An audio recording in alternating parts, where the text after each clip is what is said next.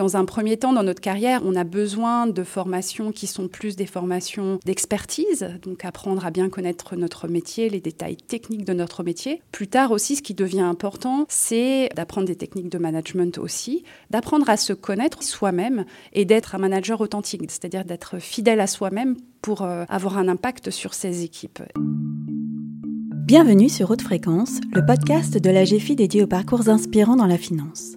Dans ce nouvel épisode, je pars à la rencontre de Marion Lemoredec, directrice de la gestion obligataire d'AXA IM. Douée pour les maths et les langues, Marion Lemoredec découvre la finance lors d'un stage à la SBF Bourse de Paris, un univers que cette amoureuse des voyages ne quittera plus. Après une expérience chez Paribas à l'étranger, puis un tour du monde fondateur, elle rejoint AXA IM à Paris, où elle se pose et élargit peu à peu son champ d'action. Marion Lemoredec, qui se décrit comme discrète mais ambitieuse, me parle de sa passion pour la gestion d'actifs, ainsi que de l'importance de bien se connaître et de bien s'entourer. Elle se réjouit enfin de voir la finance se féminiser, un mouvement auquel elle contribue à son échelle. Bonjour Marion Lemoredec. Bonjour Laurence. Travailler dans la finance, est-ce que c'était un rêve de gosse? Pas du tout. quand, j'étais petite, je crois que j'ai absolument pas entendu parler de finance, euh, ni même du monde de l'entreprise, à vrai dire. J'ai grandi dans une famille de médecins. Mon père était psychiatre et il a travaillé euh, beaucoup auprès des tribunaux comme expert psychiatre. Et il a notamment été un des psychiatres dans l'affaire Roman. Donc euh, j'ai vraiment baigné dans un milieu très intellectuel et très médical. Ma mère était, pédiatre et elle s'est installée dans un quartier défavorisé de Lyon. Et euh, je pense que c'est la plus grande lectrice que je connaisse. Elle, lit encore maintenant quasiment un livre par jour.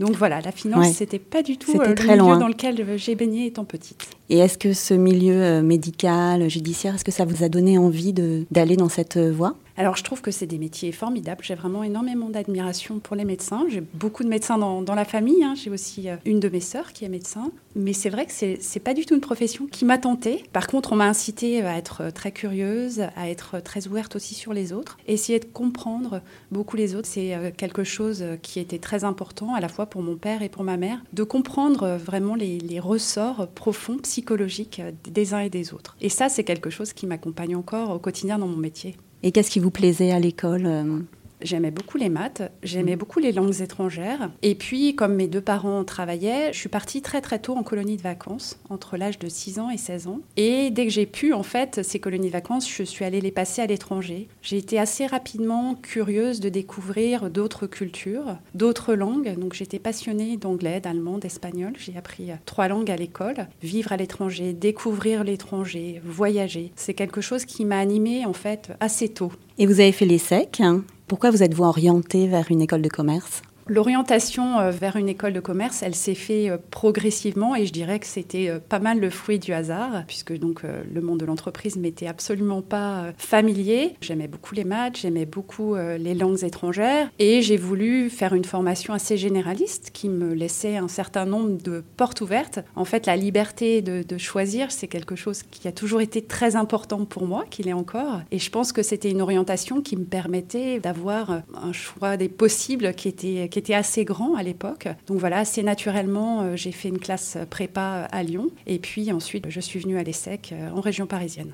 Et après vos études, en 1998, vous rejoignez BNP Paribas à Londres et vous travaillez dans les équipes de structuration et de vente de dérivés. Qu'est-ce qui vous a mené vers ce métier et vers cette entreprise? Ce qui m'a mené euh, vers cette première expérience professionnelle, je dirais que ça a été mon premier stage d'études quand j'étais à l'ESSEC. Quand je suis arrivée euh, dans une école de commerce, c'est vrai que ça a été un monde euh, que je ne connaissais pas, que j'ai découvert. Et je pense que j'ai été un peu touchée par le syndrome qui a été assez documenté depuis, qui était très difficile de faire une école de commerce après une prépa. Je trouvais qu'il y avait un décalage très important entre ce qu'on apprenait en prépa et puis euh, d'un coup ce qu'on découvrait en école de commerce. On fait des maths très très approfondies et puis d'un coup euh, la comptabilité c'est des additions et des soustractions. Donc j'ai quand même eu euh, une première année en école de commerce assez difficile jusqu'à ce que je fasse mon premier stage. Mon premier stage, c'était dans une entreprise qui s'appelait la SBF Bourse de Paris, qui depuis est devenue Euronext. Et c'est vrai que ce premier stage, ça m'a vraiment fait découvrir la finance de marché. J'étais dans une équipe vraiment formidable, très accueillante, qui m'a expliqué beaucoup de choses. Et là, je crois que ça a été vraiment ce qui m'a mené euh, jusqu'à cette première expérience professionnelle ensuite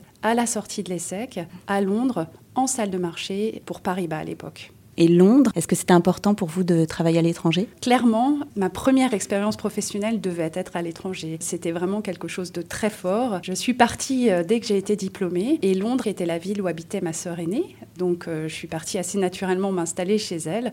C'était l'époque où on avait facilement des offres d'emploi. En trois semaines, j'ai eu trois offres d'emploi. C'est comme ça que j'ai commencé à travailler à Londres. Commencer ma carrière professionnelle à l'étranger était quelque chose d'important pour euh, m'ouvrir sur le monde et puis aussi apprendre à travailler dans le monde anglais anglo-saxon, une culture quand même très orientée business. Et c'était un environnement international qui était passionnant, une première expérience professionnelle qui était vraiment exceptionnelle. Qu'avez-vous retenu de cette expérience? Chez Paribas, donc c'était euh, mon, premier job. Hein. donc euh, j'ai fait ce qu'ils proposaient à l'époque, ce qu'on appelait les gradués de programme. Donc la première année, euh, j'ai bénéficié d'une formation environ d'un mois à côté de Paris avec d'autres graduettes de Paribas à l'époque. Donc on nous enseignait un certain nombre de techniques financières, un certain nombre de métiers de l'entreprise. On nous présentait aussi tout un tas de fonctions, mais aussi d'équipes de Paribas. Et puis je suis partie trois mois à New York en origination ça m'a permis de découvrir aussi un autre pays, une autre culture, une autre manière de travailler. Et ensuite, je suis revenue à Londres, donc euh, travailler en structuration. Ce que j'en retiens, c'est un dynamisme incroyable. La salle de marché, c'était vraiment un monde euh, où tout bougeait tout le temps, une culture extrêmement internationale. Bien sûr, euh, on demandait beaucoup, donc beaucoup de travail, une intensité de travail assez forte, mais aussi une ambiance de travail vraiment extrêmement stimulante. Et ça m'a permis de rencontrer aussi euh, des collègues euh, partout dans le monde, de me familiariser aussi avec le métier, avec les marchés financiers encore plus. Deux ans et demi plus tard, un changement d'ambiance, vous quittez la capitale britannique et vous vous installez à Madrid, toujours euh, dans le cadre BNP Paribas et toujours dans les dérivés. Qu'est-ce qui a motivé ce changement? Ce qui a motivé ce changement, c'est la fusion entre Paribas et BNP à l'époque. Moi, j'avais été embauchée par Paribas à Londres et BNP ayant racheté Paribas, évidemment, la banque a restructuré et relocalisé une partie de ses activités. Et l'activité sur laquelle je travaillais à Londres était relocalisé complètement à Paris. Pour moi, c'était trop tôt de rentrer en France, donc j'avais absolument pas envie de travailler à Paris. Et comme je parlais très bien espagnol, j'avais fait un, un semestre d'échange à Madrid pendant mes études. On m'a proposé de partir à Madrid. Et là, pour être honnête, ça a été une expérience très très compliquée. Le responsable métier de la banque m'avait envoyé à Madrid parce qu'il y avait un vrai besoin business, mais localement, on m'attendait pas vraiment et j'ai pas trouvé des équipes très accueillantes. Ça a été une expérience assez difficile dans laquelle je me suis vraiment pas épanouie. Est-ce que c'est pour ça que vous allez quitter euh, BNP Paribas ensuite? Alors c'est clairement une des raisons pour lesquelles j'ai quitté BNP Paribas. Une des autres raisons pour lesquelles j'ai euh, choisi de, partir, c'est que je me projetais pas dans le monde de la salle des marchés. C'est une culture euh, quand même assez particulière qui est très stimulante pour démarrer sa carrière, mais l'objectif est quand même de faire du profit à assez court terme. On est vraiment dans un monde où on fait des transactions, beaucoup de transactions, on est dans une logique de flux de marché financier et j'avais besoin d'avoir vraiment un travail sur le je construise à plus long terme. Et c'est ce que j'ai retrouvé plus tard chez AXA IM. En effet, vous allez partir chez AXA IM, mais entre les deux, vous décidez de faire un tour du monde. Alors le tour du monde, euh, beaucoup euh, de personnes en rêvent, mais peu le concrétisent. Comment euh, ce projet a-t-il vu le jour? Et comment l'avez-vous mené à bien? C'est vrai que quand on annonce euh, à ses amis, à sa famille qu'on part euh, cinq mois avec un sac à dos faire un tour du monde, certains nous regardent comme si on était complètement fous. Et puis complètement fous aussi de démissionner, d'abandonner un métier euh, passionnant dans lequel on s'est déjà bien installé. Donc c'est vrai que les réactions de l'entourage étaient quand même assez, assez drôles, même si dans le monde anglo-saxon, ça se fait beaucoup mmh. de partir faire un tour du monde, surtout à cet âge-là, en début de carrière professionnelle. Moi, ce qui m'a vraiment motivée, c'est que j'avais depuis toujours cette envie de voyage, cette envie de découvrir d'autres cultures. Et je me suis dit, c'est le moment de le faire. Je suis en tout début de carrière professionnelle. Et après, ça sera sans doute plus tard, une fois que j'aurai des enfants. Donc, euh, je me suis dit, c'est le moment ou jamais. C'était quelque chose euh, qui me tenait à cœur, que j'ai préparé pendant quelques mois. Mais malgré tout, euh, je suis partie donc avec celui qui est devenu plus tard mon mari, le père de mes enfants, et puis bien plus tard mon ex-mari. on a beaucoup préparé ce voyage en amont avec euh, l'intention de passer du temps dans peu de pays, mais vraiment de passer plusieurs semaines dans un certain nombre de, pays. On ne voulait pas non plus trop préparer notre voyage, c'est-à-dire que on a pris un billet d'avion, un billet tour du monde à l'époque. Mhm. On a aussi pris un seul sac à dos avec euh, peu de vêtements, un livre par pays qu'on allait visiter. Et ensuite, on est parti vraiment à l'aventure. On avait simplement réservé notre première semaine qui était en Thaïlande. Et après, on n'avait réservé absolument aucun hôtel, aucun logement. Et on est parti à l'époque où on n'avait pas de téléphone portable et où il y avait quelques cafés Internet euh, partout dans le monde, mais ce n'était pas encore l'infrastructure qu'on peut connaître aujourd'hui. Donc on est parti vraiment, vraiment à l'aventure. Combien de pays avez-vous visité On est parti d'abord euh, en Asie. On a passé un petit peu de temps en Thaïlande, au Cambodge et surtout cinq semaines au Vietnam. Et ensuite un mois et demi en Chine. Et en Chine, on a passé du temps au Tibet, qui était vraiment une expérience euh, exceptionnelle. J'ai souvenir de, la Chine, euh, ce passage entre, de la frontière entre le Vietnam et la Chine, où on a pris un train et où subitement on ne comprend plus rien puisque tout est écrit en chinois. Et après, on s'est arrêté se reposer un petit peu euh, à Tahiti, puis euh, l'île de Pâques, qui était aussi une expérience euh, vraiment, vraiment incroyable d'être sur cette île aussi isolée à l'autre bout du monde. Et enfin, on a terminé par les Andes. On voulait vraiment avoir cette expérience en Amérique du Sud, Chili, Bolivie, Pérou, trois pays qu'on a explorés en Amérique du Sud. Et qu'est-ce que cela vous a apporté pour pour la suite euh, de votre vie et de votre carrière? Alors ce voyage autour du monde, je pense que ça m'a vraiment procuré le sentiment de liberté ultime. Et euh, la liberté, c'est vrai que c'est une valeur à laquelle je suis euh, très très attachée. Là, on en fait l'expérience à un point tel que quand on arrive dans un pays qu'on ne connaît pas, on ne sait pas où on va dormir, on perd tous ses repères. Et je pense que ça a été un moment d'introspection vraiment important, savoir qui on est, ce qu'on veut, quelles sont nos racines, ce qui est important pour nous. On a été aussi beaucoup dans des moments d'observation, on n'était pas vraiment dans un voyage de tourisme, hein. c'était un voyage de, découverte, mais aussi euh, d'observation et de vivre hein, dans certains pays dans lesquels on a passé plusieurs semaines. En plus de ce sentiment de liberté ultime, ça m'a vraiment apporté un moment où euh, j'ai pu réfléchir sur moi-même et qui j'étais et ce que je voulais profondément aussi dans la vie. Et alors, qu'est-ce que vous vouliez? Alors, ce, retour, euh, du coup, euh, en France, je pense que ça, ça m'a permis aussi après de continuer à foncer et de commencer à avoir une famille et aussi de commencer ma carrière euh, chez AXA IM. Ouais. Vous n'aviez pas trouvé ce poste avant de partir? Non, non. Voilà. Vous l'avez trouvé on vraiment en parti en liberté totale, sans savoir vraiment ce qui nous attendait au retour. Mais c'est vrai que je pense qu'au retour, on était plus dans une logique aussi de construction, à la fois de notre famille et de notre carrière professionnelle. Alors effectivement, vous rejoignez euh, AXA IM en 2003 donc il y a 20 ans. Et là, vous allez occuper une variété de postes et de fonctions et gravir petit à petit les échelons de la société. Quand vous arrivez chez AXAIM, vous travaillez trois ans comme spécialiste produit et puis vous passez à la gestion d'actifs à proprement parler. Est-ce que c'était un objectif euh, dès le départ de faire de la gestion et est-ce que la bascule a, a été facile Alors oui, mon objectif dès le départ était effectivement euh, d'être euh, gérante. Donc c'est une fonction que j'ai occupée à partir de 2006, hein, au mhm. bout de trois ans euh, chez AXA IM.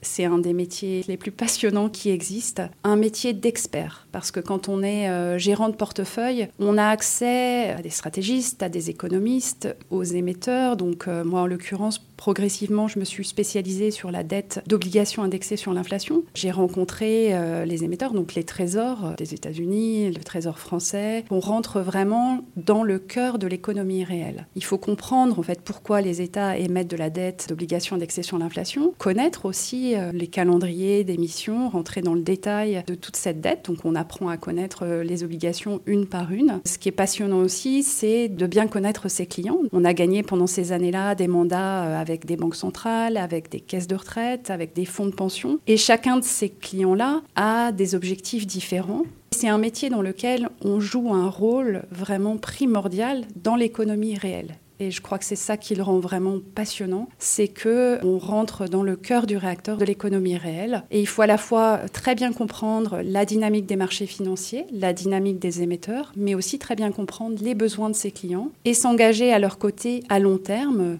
pour euh, faire de la performance financière évidemment, mais pas que, de la performance aussi extra-financière, comprendre leurs besoins et aussi protéger euh, le capital euh, pour certains de, nos clients. Et ensuite, alors après plusieurs années en tant que gérante, vous commencez à monter dans la hiérarchie et prendre des responsabilités jusqu'à devenir euh, responsable monde de l'obligataire chaque SAIEM. Comment s'est déroulée cette ascension? Est-ce que vous l'avez voulu? Euh, Vous êtes convaincu Et comment l'avez-vous vécu c'est une ascension euh, que j'ai voulu. Je pense que je suis quelqu'un d'assez discrète, mais ambitieuse. Donc après plusieurs années euh, comme gérante obligataire, j'ai manifesté vraiment mon souhait d'évoluer. Quand bien même euh, exercer un métier d'expert et euh, gérant de portefeuille, c'est vraiment un métier passionnant dans lequel je me suis épanouie, j'ai énormément appris. J'avais envie d'élargir mon périmètre d'action. Donc oui, je me suis manifestée. C'était en 2016. C'est à ce moment-là qu'on m'a proposé de prendre la tête d'une équipe de business development à cette époque. Donc euh, j'étais toujours très en lien avec les gérants de portefeuille, mais vraiment là dans un rôle de manager et dans un rôle aussi de transformation de manière de travailler pour cette équipe. Ça a été la première étape euh, de mon ascension en fait en, en tant que manager et ça a été vraiment mon premier poste de manager après des années d'expérience comme expert. C'est quelque chose euh, que j'ai beaucoup aimé, une ascension pour laquelle j'ai été aussi très accompagnée par AXA, mhm. puisque on nous propose des formations aussi de management, des formations de coaching. Je dirais que dans un premier temps, dans notre carrière, on a besoin de formations qui sont plus des formations d'expertise, donc apprendre à bien connaître notre métier, les détails techniques de notre métier. Plus tard aussi, ce qui devient important, c'est d'apprendre des techniques de management aussi, d'apprendre à se connaître soi-même et d'être un manager authentique, c'est-à-dire d'être fidèle à soi-même pour euh, avoir un impact sur ces équipes. Là-dessus, j'ai été aussi très bien accompagnée euh, à la fois par euh, mes managers successifs, mais aussi par AXA et par des formations, par les ressources humaines, qui ont été très attentives à m'accompagner dans cette attention. Et quel type de manageuse êtes-vous? Je pense que ça fait vraiment référence aussi à la manière dont j'ai grandi. J'ai grandi dans un environnement où il y avait beaucoup de confiance et d'autonomie. Mhm. Donc je pense que je fais très naturellement confiance et je donne beaucoup d'autonomie à mes équipes. Et je pense que dans ces fonctions-là, là, moi j'ai plus de 100 personnes dans mes équipes, il faut vraiment savoir bien s'entourer, établir une bonne communication, beaucoup d'autonomie, mais savoir exactement aussi ce qui se passe et savoir quand on doit intervenir et quand on doit avoir de l'impact. Comment euh, vit-on la responsabilité d'être à la tête de 523 milliards d'euros d'actifs Alors, être à la tête de 523 milliards d'euros d'actifs, je, dois dire qu'on dort pas toujours très bien la nuit. Après, euh, quand on est bien entouré et quand on a une équipe d'experts, tout ne repose pas sur mes épaules et heureusement. Donc, je fais énormément confiance à mes équipes et c'est vrai que là, on vient d'avoir euh, deux années de marché financier très compliqué à appréhender, très compliqué à gérer dans nos portefeuilles, mais la seniorité et l'expertise des équipes font que c'est un travail euh, collectif et dans lequel on, s'en est très bien sorti. Ce qui est, euh, je dirais, à la fois passionnant, mais qui peut être compliqué à gérer au quotidien, c'est le nombre de sujets divers et variés sur lesquels je dois intervenir. Parfois, dans une journée, je peux vraiment passer euh, d'un sujet A à un sujet B qui n'ont rien à voir l'un avec l'autre. Donc, il y a une intensité de travail et un périmètre à couvrir qui est immense, mais c'est aussi ce qui rend le métier passionnant. Et vous me disiez que vous aimiez euh, la liberté. Est-ce que vous vous sentez libre dans votre travail? Alors oui, je me, sens, je me sens très libre dans mon travail et je pense que chez AXA on, on, a trouvé cette culture euh, et ces valeurs qui me correspondent complètement. C'est-à-dire qu'on est une grosse entreprise, évidemment, et à AXA on dépend du groupe AXA. Donc on a des processus d'investissement, on a de nombreuses équipes, on est très bien organisé. Mais je trouve qu'on a gardé aussi un esprit entrepreneurial assez marqué. On laisse beaucoup de liberté à nos équipes. Je pense que c'est quelque chose qui fait vraiment partie de la valeur de notre culture d'entreprise. C'est une entreprise dans laquelle je me sens bien et un poste dans lequel j'ai l'impression d'être moi-même, de m'épanouir aussi euh, personnellement.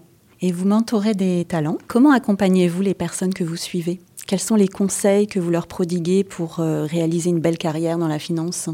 Je suis quelqu'un de très pragmatique. Donc, euh, dans la manière dont je mentore euh, certaines personnes de l'entreprise, j'aime vraiment être à l'écoute de leurs problèmes concrets, de leurs projets aussi, euh, leur donner vraiment des conseils très précis qui puissent mettre en, en, application. Après, le mentorat, je le vois vraiment comme un échange à deux sens. C'est très intéressant pour les deux parties, en fait, cet exercice. Ça donne à la fois de la visibilité à la personne qu'on mentore de la part du top management de l'entreprise, mais aussi pour nous, c'est une manière de mieux connaître une équipe. C'est une expérience qui est très intéressante pour les deux parties. Et j'essaye d'être la plus pragmatique possible et d'être à l'écoute. Je pense que c'est ce qui est le plus important.